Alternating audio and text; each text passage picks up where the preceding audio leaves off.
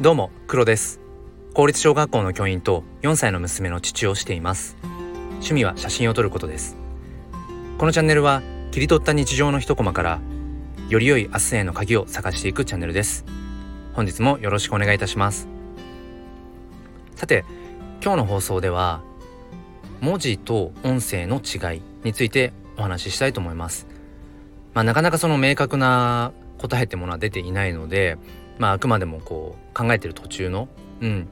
ことというふうに、えそしてあの僕個人の考えだということを前提に聞いていただけるとありがたいです。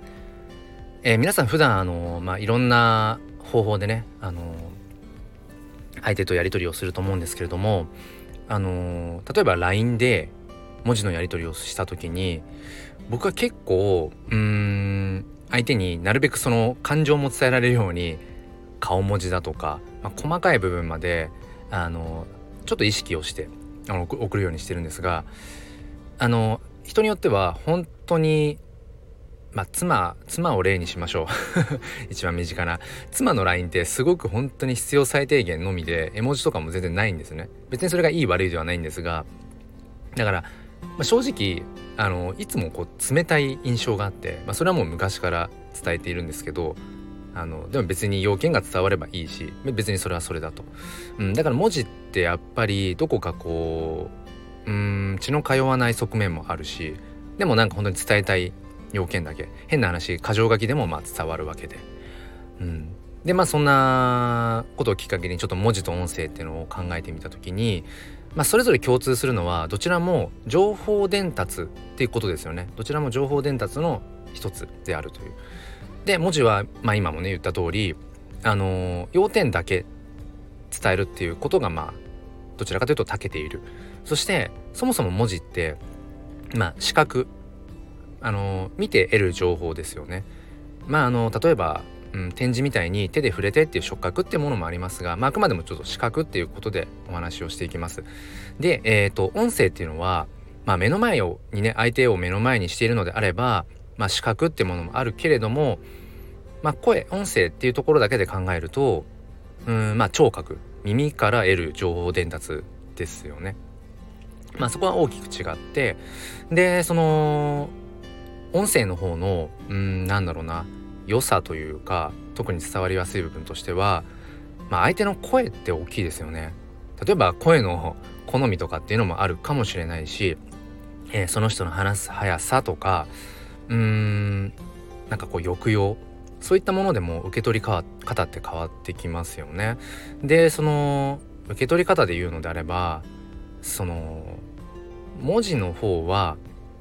割とその受け取り手側の解釈に委ねられてるところが大きいなと思うんです。だから時によってはミスリードうん読み違えてしまう、うん、意味とか解釈っていうのを読み違えてしまってあのまあ、よくありますけどそういったねあの LINE 上での勘違いからねこう生まれる相手とのこう微妙な何て言うんでしょうか溝みたいなものができてしまったりだとか。うん、で一方で音声っていうのは、うんと、割とその感情とか思いってものが割と乗りやすいと思うんですよね伝えたい側の。だから受け取り手側っていうのは割とダイレクトでその人の思いっていうのを受け取りやすいのかなって思います。ただ、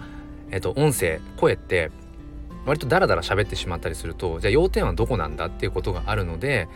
まああの下手をすると要点が伝わりづらいっていうところがあるかなと思います。なので、まあ、まとめると,、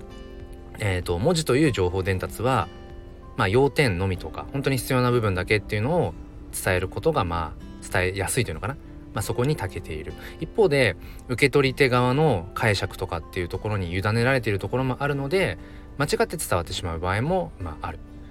えー、そして音声の方のうん、まあ、良さとしては相手の伝えたい感情だとか思いっていうものが割とダイレクトにあの伝わりやすい。一方であのある程度こう考えて話さないと要点が何なのか本当に伝えたい情報ってものが伝わりづらい。まあそんなそれぞれえー、まあ、メリットデメリットっていうものがあるんじゃないかななんていうふうにあの思いました。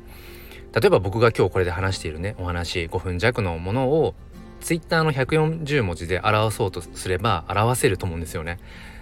えー、余裕があったらちょっとやってみますそれは。うん、なので、えーと、自分が伝えたいことは何かそしてそれをより伝えたいためには相手にもよると思うんですが、まあ、文字がいいのか、まあ、音声がいいのか。うん。はたまた何かありますかね？まあそんなことをちょっと考えてみるとまたあのー、少しね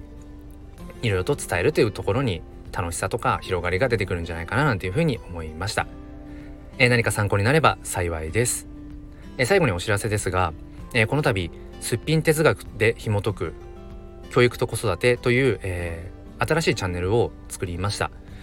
えー、この放送のあの説明欄の方にリンクを貼っときますのであのご興味がある方は覗いてみてください。毎週土日のいずれか朝5時半から、えー、チャンネルを開いています、えー、ライブライブ配信を行っていますので、えー、もしよければ、えご参加ください、